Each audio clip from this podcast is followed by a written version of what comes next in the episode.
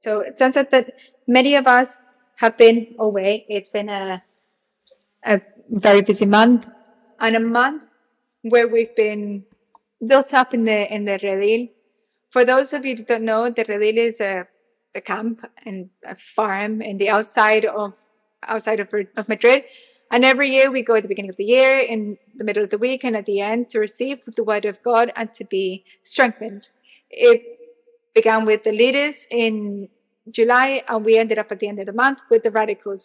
Alvaro, Christy, and I were from Christy.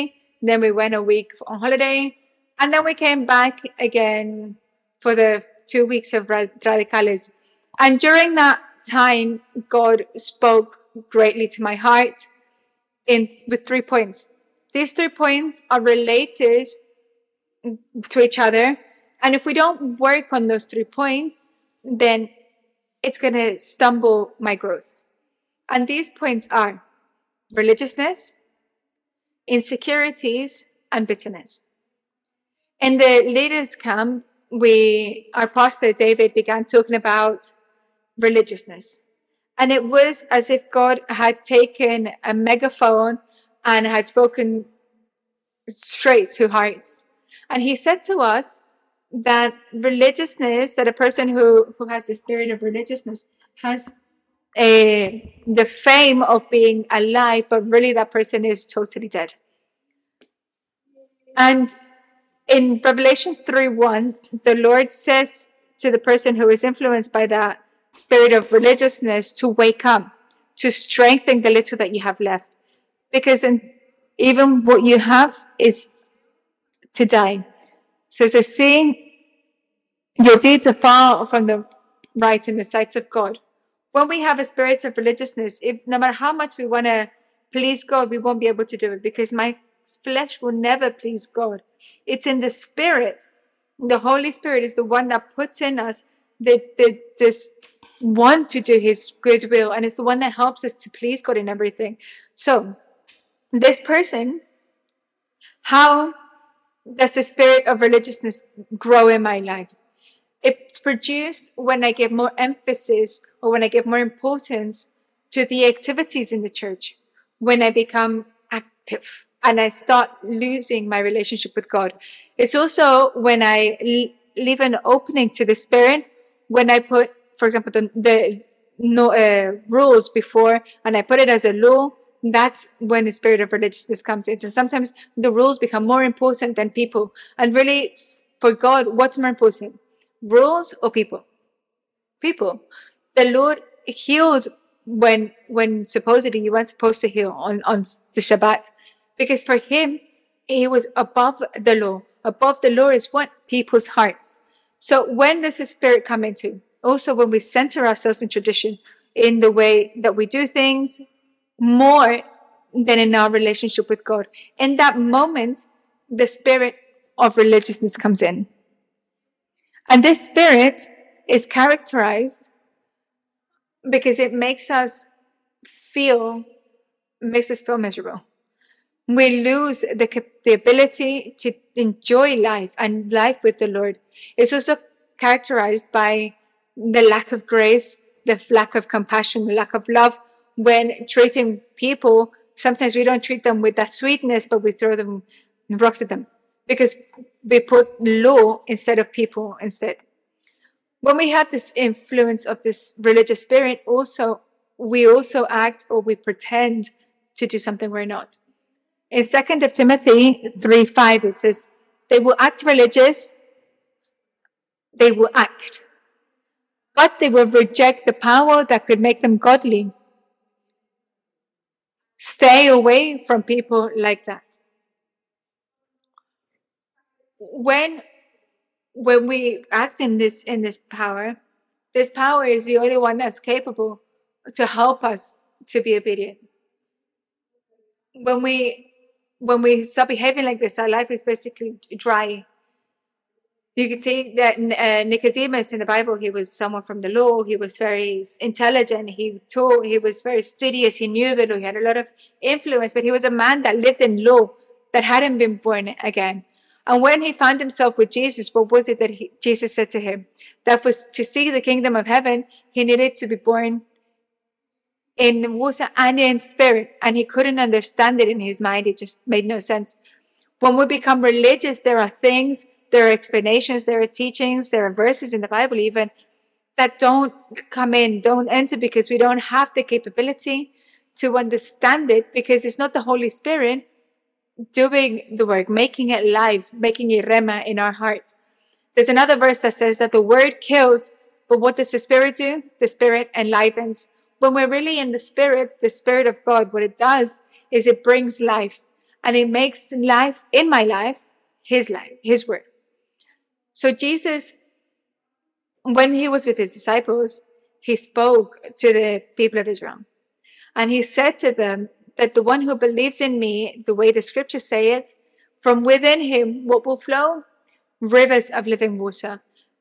The rivers of living water, what did they make reference to?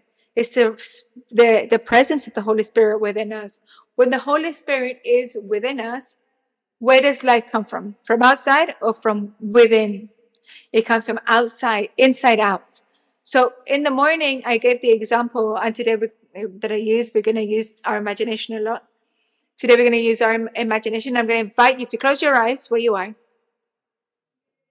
and to imagine a spring that you've never seen before, but one so big that you've never seen before, tall, and the water bursts out from every side the water from this spring just overflows entirely. And you're very, very close. And that, that, that spring is so strong. The strength from that spring is so much that it begins to wet you, begins to wet. And if you open your eyes, how many of us would be refreshed after closing our eyes and seeing that spring? I think many of us. That's the Holy Spirit. When the Holy Spirit is within us, I'm the first one that's going to receive life. And once I have that life, what does that life begin to do? It begins to impart life to all the people around me. That there are certain symptoms of um, of religiousness that we're going to quickly see because um, Pastor already did a series regarding religiosity. But the first symptom is a lack of freedom. And what does a lack of freedom do? The lack of freedom makes us want to keep protocols, formulas, methods, we lose the guidance of the Holy Spirit. We put ourselves in a little box and anything outside of that box just won't work. An ex- simple example is if perhaps you do your devotion in the morning, you always have the same formula. You don't allow yourself to be guided by the Holy Spirit. For example, you put a, a worship, five worship songs, I read the Bible and then I pray. But what if one day you allow the Holy Spirit to flow and you only pray, or you only read the Bible, or you just give thanks? We need that freedom, in fact, even to pray, to come close to God. In Galatians 5, from 1 to 5, it says, are we going to read from those five? We're going to just read two. It says, So Christ has truly set us free. What has Christ done? He set us free, free from slavery, free from the darkness, free from death. Now make sure that you stay free and don't get tied up again in slavery to the law. What do I need to make sure of? To maintain, to keep that freedom. How? How do I maintain free? By not becoming tied up in slavery once more to the law. That in verse 4, it says, For if you are trying to make yourselves right with God by keeping the law, you have been cut away, cut off from Christ. You have fallen away from God's grace. Every time that I try in my strength to fulfill the, the commandments and fulfill the law, really what it does, does it bring me closer? Does it move me further away? It moves me further away because what does the law do? The law condemns me. And instead of being close to him are going to be far away, full of guilt, full of condemnation. The next part says, But we who live by the Spirit eagerly, eagerly wait to receive by faith the righteousness God has promised to us. When the Holy Spirit really is in our lives, our justice, where does our righteousness come from? From our acts or from our faith in believing in what Jesus did and what God did? Our justice comes from what Jesus already did for us.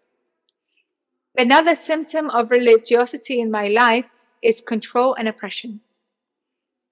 Luke 11:46 Yes, said Jesus, what sorrow also awaits you experts in religious law. For you crush people with unbearable religious demands and you never lift a finger to ease the burden.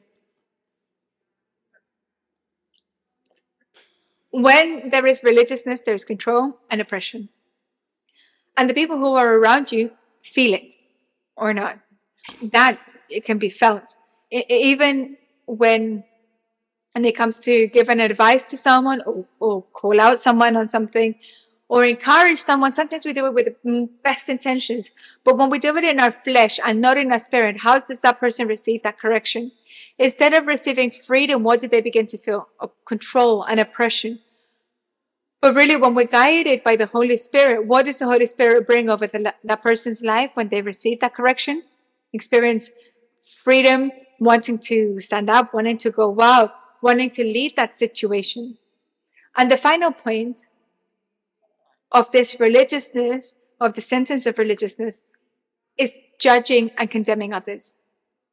When we're influenced by the spirit of it, we begin to just to judge the extent of what that person did, what that person said, even what that person stopped doing or stopped saying. We get to to a point where we question even people's clothing. We judge the clothing, signal, highlight. It take away the spirituality of that individual. When we've gone to Israel, and we see, remember when we go to the Dome of the Rock? For those who's been to the Dome of the Rock, when you get there, which is a is a Muslim area, what's the thing, thing that they make you cover? You can't show your knees because if you see if you show your knees, then you have to pretty much you have to leave the area. You have to hide everything. If you don't hide, you don't cover yourself, you can't go in. If your shoulders are on show, matching shoulder. Also, they they they tell you to cover up, and if you don't cover up, they throw you out. And that's what the Pharisees did. In Jesus' time, the Pharisees, what they did was they would judge by what was the external.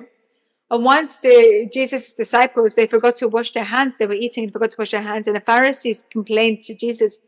What was Jesus' response? Hypocrites, he called them.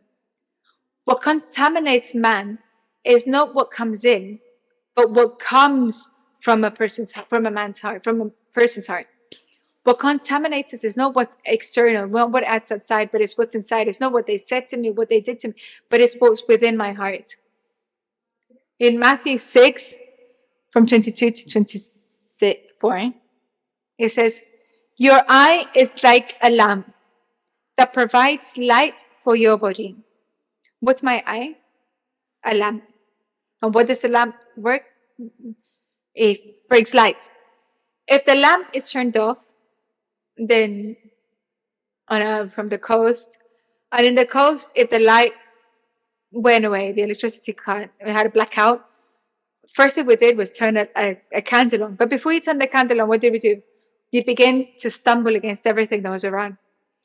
But the candle has the capacity to, to light up a short distance. It's not able to light up a, a big distance. So what is the function of my eye? It's the function that has a lamp which is to illuminate. When your eye is healthy, your whole body is filled with light. But when your eye is unhealthy, your whole body is filled with darkness. And if the light you think you have is actually darkness, how deep is that darkness? And the question now is, how do I know really that my eye is healthy? How do I really know that my lamp is on? How do I know that I am in light or that I'm in darkness? And we're going to see it and understand it a little bit more as we continue with the next verse. Matthew 7 1 to 6. And we're going to read it all together. It says, Do not judge others, and you will not be judged. For you will be treated as you treat others. The standard you use in judging is the standard by which you will be judged. Verse 3 And why worry about the speck of your friend's eye when you have a log in your own?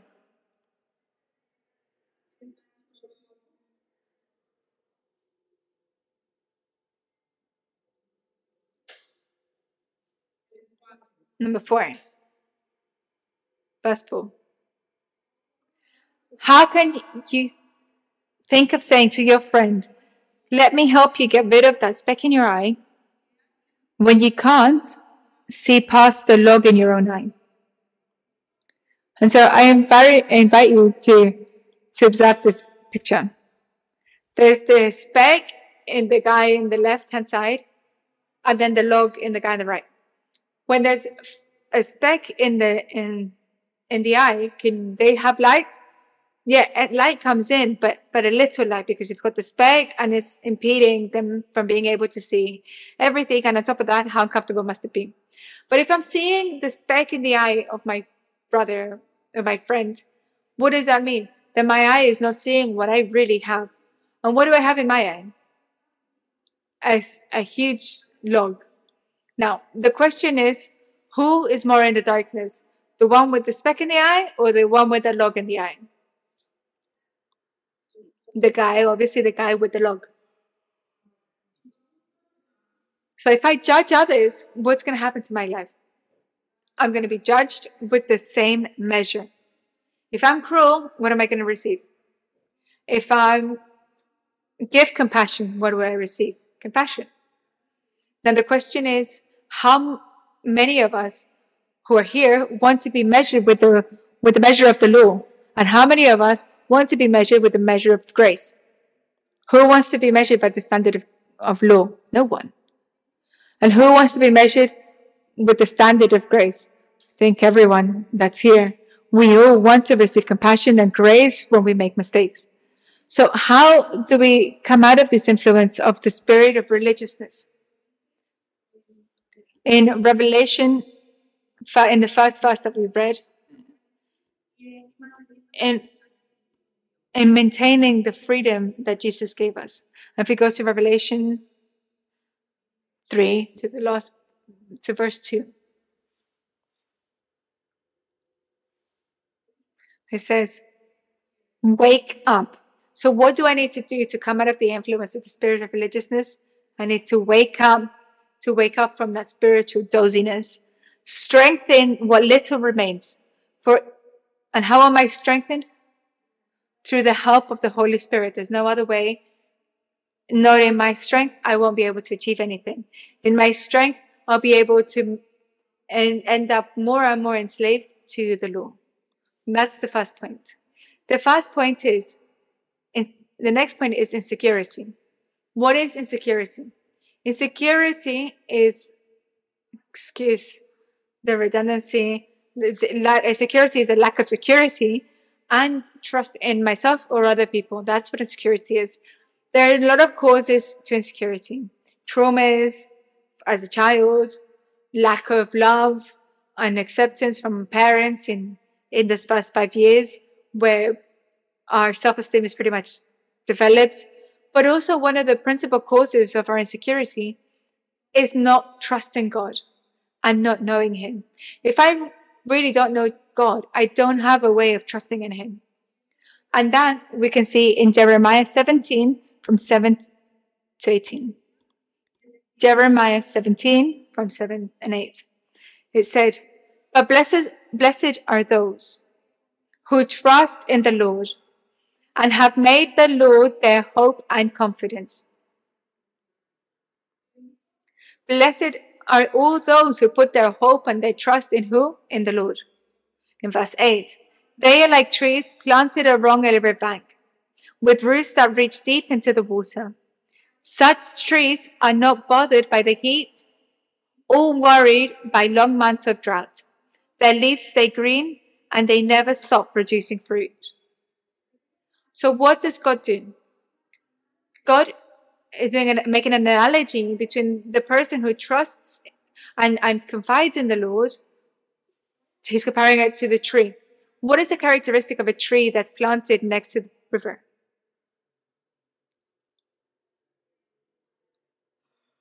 is that it's it grows well, it has strong roots, well nourished.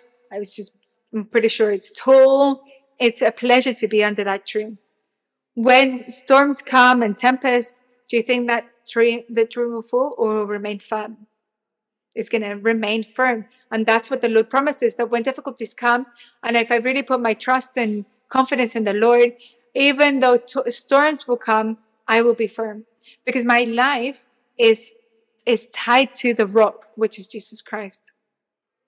There's another verse in Psalm 9 10.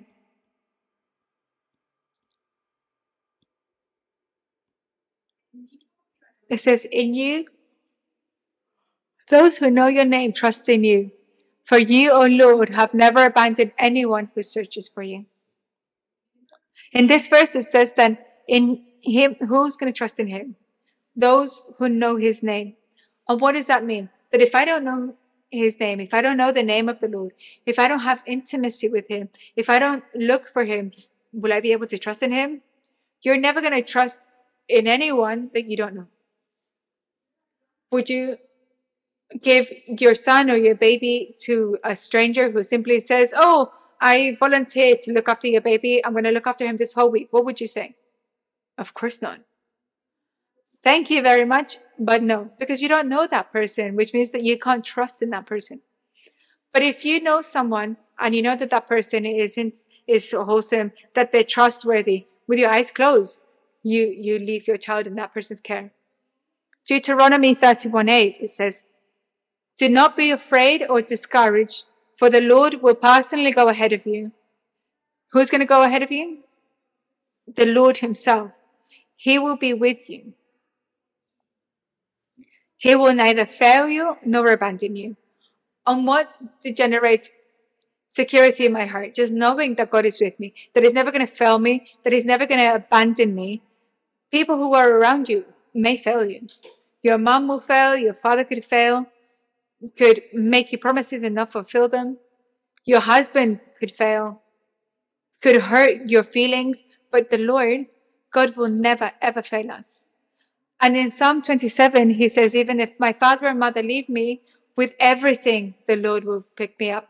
So even the people around you, most close to you, could fail you, but the Lord will never fail, will never abandon you.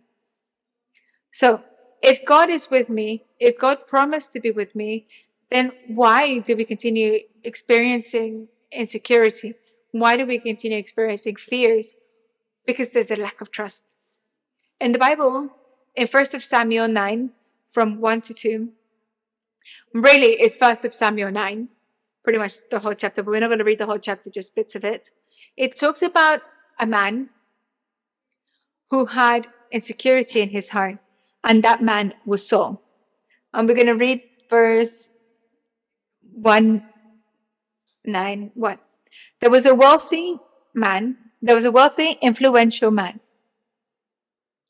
named Kish from the tribe of Benjamin. He was the son of Abiel, son of Zeror, son of Bechorath, son of Aphiah, of the tribe of Benjamin. His son Saul was the most handsome man in Israel, head and shoulders taller than anyone else in the land.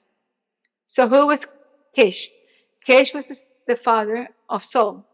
He was wealthy, influential, and powerful, I imagine. And Saul here, he was considered as the most handsome man of Israel. Look to the person next to you, to your left, to your right, who see who is the most handsome man in church right now. Is there any? Well, Saul was the most handsome man, and he was tall. The the the average man was only up to his shoulders. And so it turns out one day that Kish lost his donkeys, and I think some of us know the story. And Saul went to look for the, the donkeys with his servant. They went to look for the donkeys everywhere. They went up mountains and valleys and they couldn't find his donkeys anywhere. Roughly three days went by. And Saul said to the servant, You know, I think we need to go home because we can't find the donkeys. And I think at this point, my father is more worried about us than about the donkeys. So the servant said, No, in this area, there's a man who's a prophet, a prophet of God. Let's go and ask him.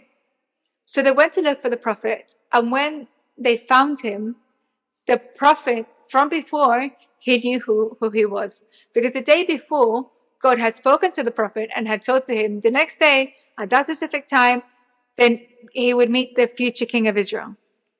And God had told him what the mission was, what the purpose was of this new king, which was to free Israel from the Philistines. When, when Samuel saw Saul, he immediately recognized him because God had told him that's, that's the man. So it turns out that he invited him to this mountain to worship, and there were 30 more guests there. But Saul was the guest of honor, but Saul didn't know at that point. But God knew, knew it, Samuel knew it, and all of that food had been prepared for, for Saul. He got given the best meat cut. He got given a sat at the table at the place of honor. The next day, Samuel said to Saul, I'm going to accompany you to the gates of the city to send him on his way. And there he received a word from the Lord. And the servant left, um, and Saul stayed behind. But at that point, Samuel had already told Saul that the donkeys had been found. But Saul had I hadn't even had the opportunity to say, "Oh, you know, I'm Samuel. I'm looking for you because I'm looking for the donkeys, and I need you to help me to find where they are." He didn't even have the opportunity to say anything because the prophet himself told him where the, the donkeys were even before he, he had a chance to, to say anything. Right. Then the servant, so uh, a Saul servant leaves, Saul stays behind. And in First of Samuel 9 20, it says, Don't uh, don't worry about those donkeys that were lost three days ago, for they have been found. And I am here to tell you that you and your family are the focus of all of Israel's hopes. What was Saul's reply? in verse 21. It says, Saul's reply, But I'm only from the tribe of Benjamin.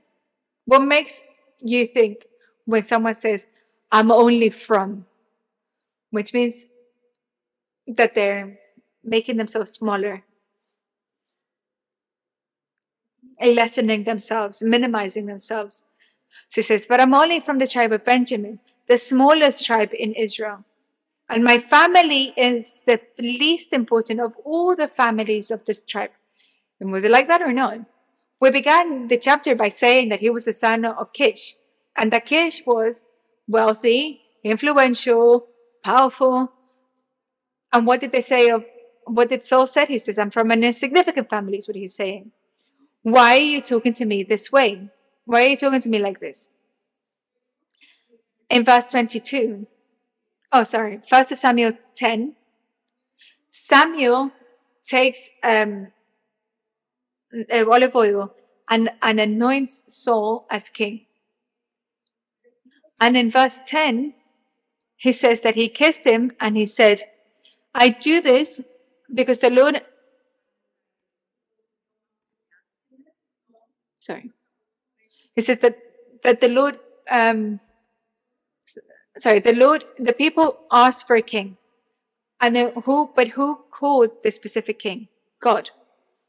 He says, when you leave me today, you'll see two men next to the tomb of Israel. Sorry. Uh, they will tell you that the donkeys have been found and that the God, father has stopped worrying about them and is now worried about you. So what did he say? What did Samuel say to Saul? That when he left, that the first person that he would meet was two men who would tell him where the donkeys were. You find that so astonishing that you leave church now and someone says to you, well, you know the donkeys that you that you were looking for, and you don't know these people, but God uses these people to talk to you, and God had already told you previously. That was the first sign. The second sign was when you get to the oak of Tabor, you will see three men coming towards you who are on their way to worship God at Bethel. One will be bringing three young goats, another three loaves of bread, and the other carrying wineskin full of wine. What do we see here? It's so much, it's so specific. God specified everything, showed how many goats, how many uh, breads, uh, that he would carry a, a wineskin full of wine. Verse 4 They will greet you and offer you how many breads? Two. Another specification, not three, but two loaves, which you are to accept. When you arrive at Gibeah of God, where the garrison of the Philistines is located, you will meet a band of prophets coming down from a place of worship. They will be playing a harp, a tambourine, a flute, and a lyre.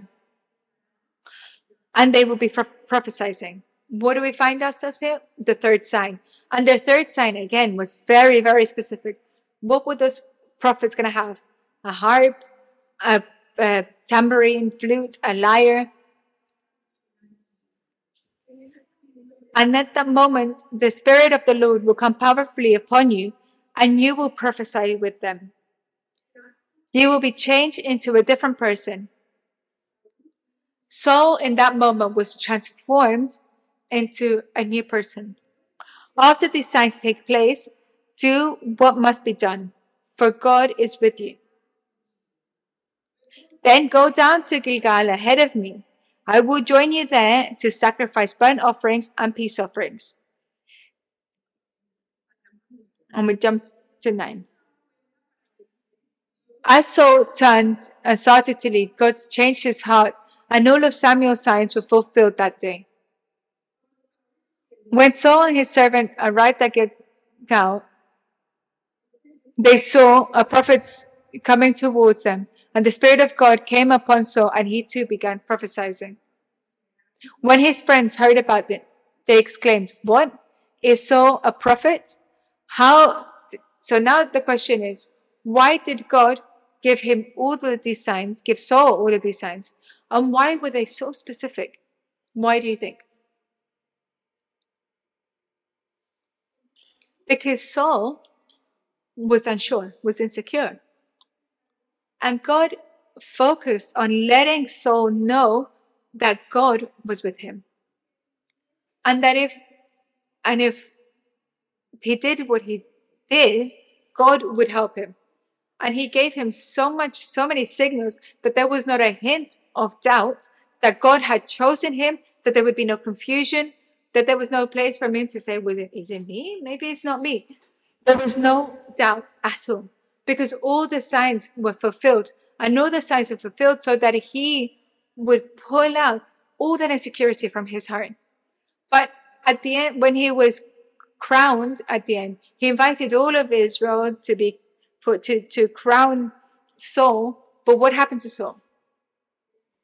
What do you think? What happened to Saul? He hid. And and what did God what did God tell the prophet? It says he's hiding behind some items. What does this show us? That his insecurity didn't allow him to trust 100% in God. Even though God had called him, God had looked for him, God had said that he had called him, his insecurity didn't allow him to trust 100% in God. And what happened later on? What did this insecurity cause later on? It stopped that God's purpose from being fulfilled in Saul's life. Because what happened? He disobeyed. He wasn't able to hear God's voice. He obeyed the people's voice. And why did he prefer obeying the people's voice instead of God's? Because he was insecure. And because he wanted to, to gain the approval from the people. And the same thing happens to us. The Lord calls us. He, He gives us a mission. He gives us a, a work to do. But what does our insecurity do more, most of the time? It holds us back. Think I, I can't do this.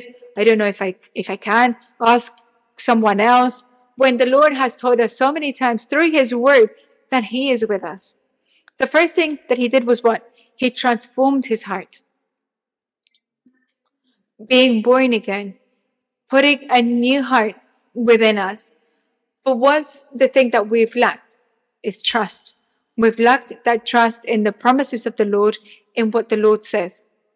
So until now, we've seen that there are two points that stop my spiritual growth. Remember what the first one is? Religiousness, religiosity. It drives me. It takes away the joy in my life. The second one that stops my growth, my spiritual growth, is my insecurity.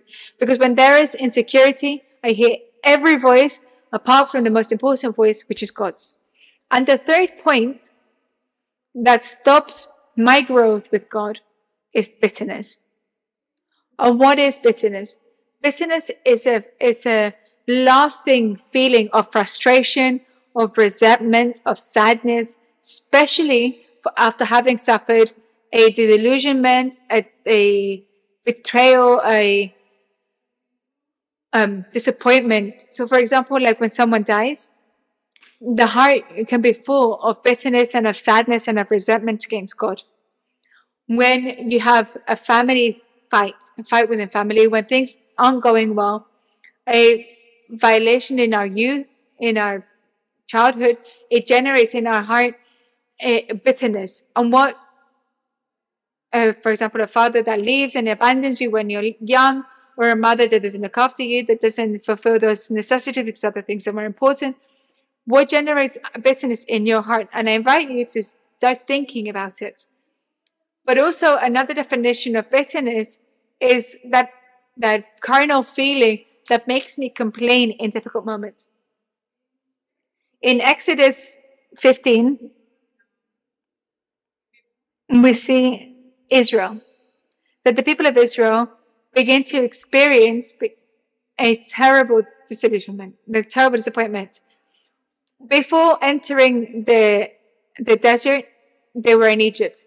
And in Egypt, what was Israel? There was there were slaves, and they were there roughly 400 years.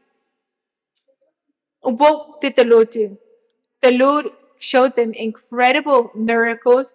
He guided, guided them through a column of fire, a column of, of cloud, he opened the, river, the, the Red Sea in two. What did the, the Lord do? He pretty much two huge walls for them to be able to walk through the middle. He gave them manna from heavens. He sent the plagues against the Egyptians. They really saw the hand of God. But then after they crossed the Red Sea, the Lord takes them to the desert and Shur. And we find it in Exodus 15 22. It says, then Moses led the people of Israel away from the Red Sea, and they moved out into the desert, the Shur desert. They traveled in this desert for three days without water. How many days were they in the desert with? Three days. And in that desert, what did they lack? Have you ever uh, lacked water in, in a day? I don't think so because we, we have the ability and easily just be able to buy some. But when we go through hours with no shop anywhere nearby and you find that bottle of water, what's the first thing you do? You drink it all in one go. What do you think was the reaction of the people of Israel when they found out that there was no water? And we can see in 23. When they came to Marah, they finally found it, water. But the people couldn't drink it because it was bitter. That's why they called the place Mara, which means bitter. So the people complained. The people complained and turned against Moses. What are we going to drink? They demanded. So in accordance to the Bible, what is the definition of Mara? Bitterness. Bitter, bitterness.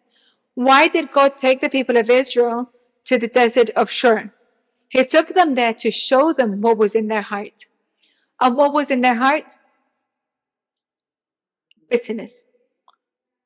They reacted badly because they lacked a bottle of water.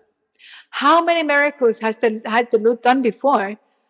And they lacked something so small. What was the first thing they began to do? They began to complain. What did they have to do in that moment? Trust in God, in God's provision. What did they need to do? To pray. And certainly the Lord would give them water. But instead of praying, what, what did they do? They complained. When in my life I have problems, when I have difficulties, what's the first thing that I do? Do I give thanks to the Lord or and uh, pray for the necessity that I have in the moment? Or is the first thing that I do complain? The Lord took them to the desert. Remember the name of the desert? Shur. Shur means wool. Every time that there is bitterness in my heart, what do I do with regards to God? I create a huge wall that stops me, that separates me from God's promises. Each time, and I repeat it again, the word Shur means wall. So bitterness is a spiritual wall that rises up and separates me from the promises of God. What did the people of Israel need to do from leave to leave that desert? They needed to break, pretty much, break down that spiritual wall. In my life, how do I know that I have bitterness? I have bitterness when I begin in my mind to relive moments or memories, things that happened maybe 20 years ago, but they're alive and kicking in your mind as if they happened yesterday. When there's bitterness, when someone offends you, when someone hurts you, and in your mind, what do you begin to do? You continue living what they said, how they said it, what they did, the face that they pulled. You relive in your mind time and time again, even their gestures. That is bitterness. How else do I know that there's bitterness? When I begin to demand my rights. Bitterness goes for my rights. I have a right to be understood. I have a right to be loved. I have a right to be treated well. I have a right to be respected. Every time that I ex- demand my, my, my rights, there's bitterness. Also, when I let go of everything, when I just say it as it is, we show bitterness. The Bible says that everything that comes from the heart of man is what cont- contaminates man, not what comes in. So every time that I just let go of everything and just say how it is, what I do is I contaminate myself. Every time I just explode and I start reliving those moments, I'm contaminating myself. If there had a, if there wasn't bitterness, what would come from your heart? When someone hurts you, when someone treats you badly, when someone insults you, what should come from our heart when there is no bitterness? Forgiveness. Is the first thing that comes, is that first thing that comes from your heart? No. If only it was that easy that when someone did something to us, the first reaction you'd have would be to forgive. But really, what's in our heart, what comes from our mouth, is what reflects what's in our heart. In the Bible, we find the case of the Apostle Paul. He lived he tortures, sufferings, shipwrecks, persecution, being hit, hunger. And we find this in Second Corinthians 6. And we're going to read it from and we're going to read it all together. This is in everything we do, we do, uh, we try to show that we are true ministers of God. We patiently endure troubles and hardships and calamities of every kind. Five, we have been beaten, being put in prison, faced angry mobs,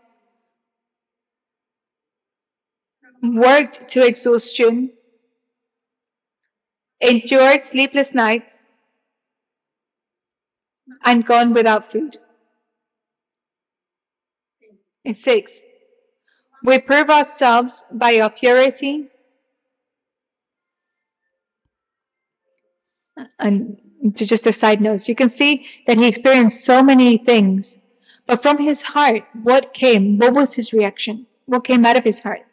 Violence, bad words, resentments, bitterness. Did that come from his heart? No even though his life was in danger, and he'd been beaten, um, mistreated, it was really for him to be able to complain. But what was Paul's reaction? And, and Paul's reaction, what does it reflect? What's in our heart? In six, it says, and we repeat again, verse six. We prove ourselves by our purity our understanding, our patience, our kindness, by the Holy Spirit within us, and by our sincere love. Seven, we faithfully preach the truth. God's power is working in us why did Paul react so well in facing so many difficulties because the power of God acted in whom? Acted in him. When the power of God really acts within us, our reactions are going to be completely different. I'm not going to be guided by sadness, by resentment, by bitterness, but really be guided by the, what the Holy Spirit tells me that I need to do. If the Holy Spirit tells me that I have to forgive, what do I need, what I need to do? Forgive. Even if I don't want to, even if I want to say and do other things, what do I need to do? I need to forgive. When we don't forgive, and when we don't work that bitterness, it's going to grow. Sometimes we think, well, yeah, it's done and it stays at that point. But no, when we don't work on the bitterness that's in our heart, it begins to grow and grow and grow. Have you ever seen a tree that the roots grow so much that it starts breaking the pavement? I've seen it before. And that's what bitterness does in our lives. It damages, it destroys us. And the worst thing is that it continues to grow. And we find this in Hebrews 12, 15 to 16. It says, Look after each other so that none of you fails to receive the grace of God. Watch out that no poisonous root of bitterness grows up to trouble you corrupting many. In accordance to this verse, bitterness has various characteristics. The first one is that it stops me from receiving the grace of God. What's the grace of God? His help, His favor, the strength that comes from the Lord. Then it tells us that the bitterness is poisonous. What poisonous that you know? Snakes, spiders, in in commercials usually when when they get rid of the um, smoking they say that it's dangerous to to your health what's poisonous it's a substance that's whether organic or chemical that once it comes into our system it produces death or massive problems the next thing continues in the same verse and it says that bitterness grows and troubles you and that alters the the functions of an organism or of an organism or the psychic or mental um, system. So what could happen?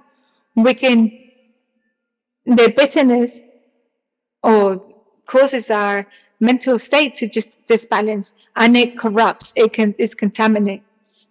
So when the people of Israel found out that the water was bitter, they began to complain. Every time that I complain, what comes out? was within my heart bitterness. It's a wall rises up of bitterness when I start complaining. And sometimes we think we're com- complaining about big things, so, but sometimes we complain even about small things. If you're calling someone and someone doesn't pick up and you begin, you get to get cross and annoyed and you think, instead saying, well, why does this person have a telephone if they're not going to pick it up? Or if you're in your room and the light is on and you want to, you want to go to sleep and you turn it off and someone turns it on, what do you do? You start complaining, but why did you turn the light on? What else? When someone has the, the gentleness to offer you breakfast at home and they serve you your breakfast and you think, oh no, but I didn't like my eggs like this. I want it a different way. When there's bitterness, we complain about everything, even the smallest of things. So what did the Lord do with the nation of Israel? For how many, how long did they take them to the, to the desert? Three days. Why three? What does three represent in the Bible? It represents death, but it also represents resurrection. So what do I need to die to in today? To my rights? I have a right to be happy. I have a right to be understood. I have a right to be, well, I have a right that when I speak, everything moves. What do I need to get die to? My pleasures, my desires, my agenda, the way I want things to be done. Perhaps wanting to receive something that I'm not receiving in this moment. What do you need to die to today? If you don't die, you won't be able to receive the life that comes from heaven. The Lord says in his word that the, that the seed needs to die for, for it to truly be able to live. What do I need to do? Then I need to die. There are some symptoms of bitterness physical symptoms, emotional symptoms, and spiritual symptoms. With the spiritual symptoms, there are um, respiratory problems, um, heart problems, uh, insomnia, high blood pressure, emotional pressure, uh, emotional insecurity, depression, fury, spiritual symptoms, lack of vision in your life. Why lack of vision in life? Because you're centering yourself so much on the problem that you lose sight of the good that's around you. You lose completely lose sight of God. The lack of purpose, a lack of faith. In Job 5, it says that the resentment destroys the fool.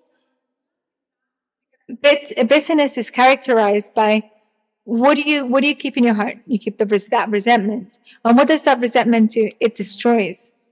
Lamentations 3 says, I am the man who has seen affliction um, with the rod of his wrath. What when we have bitterness, what do we feel? Anger, resentment. And when when you have that fury, that it's as if you had a rod that was physically afflicting us all the time. It continues, He has led me and made me walk in darkness and not in light. What does bitterness do? It takes away all of your light. It makes it for there to be confusion in your life.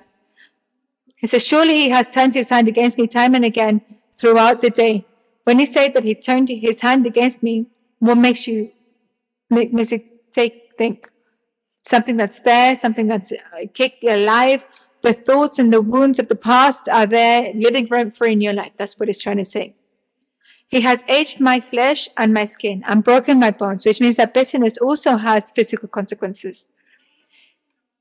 And he has He's besieged me and surrounded me with bitterness and war. So he created those strongholds. He has set me in dark places like the dead long ago. He left you like someone who had died long ago without the abilities to enjoy or to have fun. He has hedged me in so that I cannot get out and has made my chains heavy. What does bitterness do? It keeps you in a prison. It keeps you tied down. Psalm 73 from 21 to 22 says, Thus my heart was grieved and I was vexed in my mind. I was so foolish and ignorant. I was like a beast before you. Bitten, what does bitterness do? It brings foolishness. And because you can't center yourself in the activities that you have on your day to day because where's your mind? Still in your wounds, in the wounds of the past, in, in what happened and what didn't happen and what hurt me, what, and so what does bitterness do? It brings you that foolishness. We're going to see a video. I don't know if anyone's seen it before. It's a it's a, a Coca Cola advert. We're not advertising Coke. Um,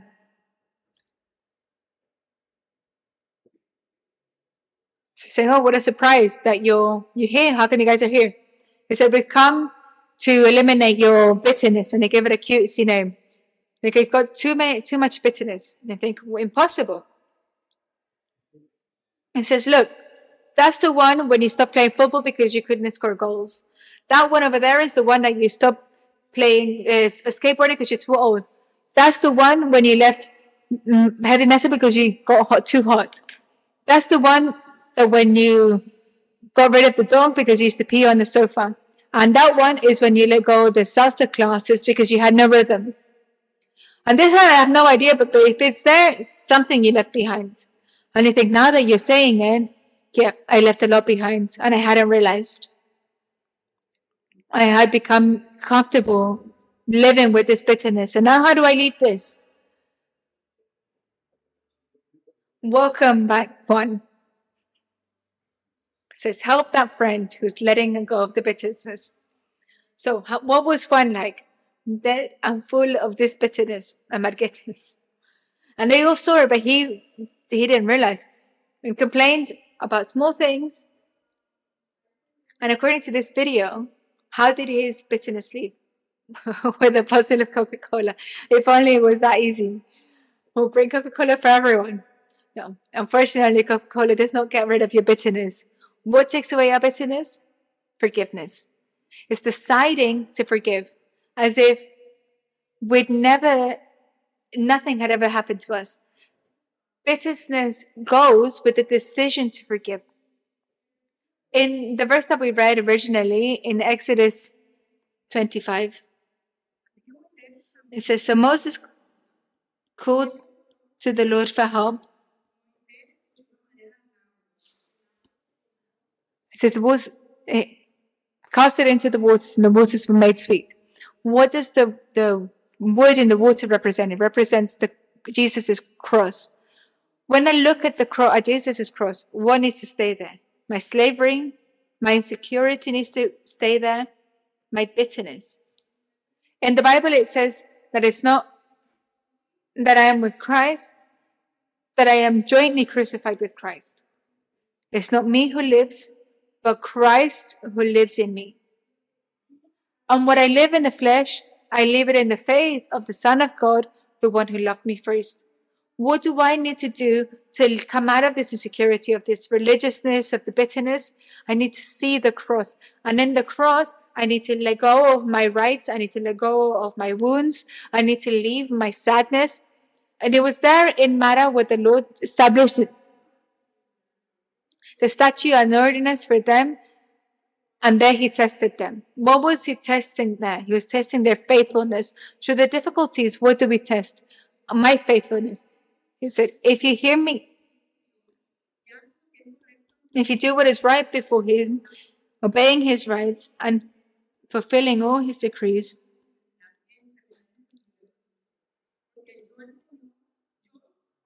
because I am the Lord who heals. What does the Lord do with my heart? He heals it. After leaving Mara, the Israelites traveled to the, the oasis of Elim, where they found 12 springs and palm trees. So they camped there by the waters. What does Elim mean? Elim means the place of the powerful. When is the Lord going to take me to the place of the powerful? When I learn to conquer whom? When I learn to con- conquer Marah, that bitterness. When I decide in my heart to get rid of that bitterness from my heart, my life will become a fountain of blessing for others, a fountain that produces eternal life. So, to conclude, as a conclusion, what did we say that religiosity did? Took away my freshness, took away my joy, it dried me up from within because my strength in my strength, I won't be able to do anything. I can't imitate what only the Holy Spirit can do. What does insecurity do? Insecurity takes away my eyes from God, takes away my trust in the Lord, and makes the mission that God has given me, stops it from being fulfilled because of fear. What does bitterness do? Bitterness creates a huge wall. Every time that I complain, bitterness creates a wall that stopped me from receiving the promises of God. Remember that Saul was transformed. He received a new heart. Remember?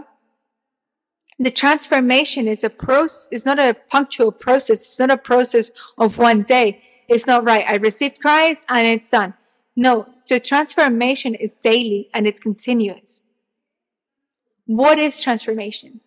It's giving a form or an aspect to something or someone. In the New Testament, transformation is metamorphosis. There's a little bird that we, a little animal that we all know that has a metamorphosis, um, that's the butterfly.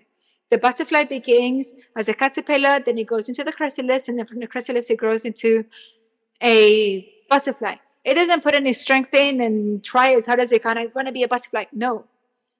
He doesn't put a fancy dress as a butterfly. No, he's born with everything that he needs from within. That as it continues, that change, that external change happens and it becomes visible. And it's the same thing as a transformation in the life in the spirit. It begins from within and then changes outwardly. And what do I need to look for in my day to day? I need to look to be transformed by God, by His word. In Second of Corinthians 3.18, we're all going to read it together. Second of Corinthians 3:18 it says and all of us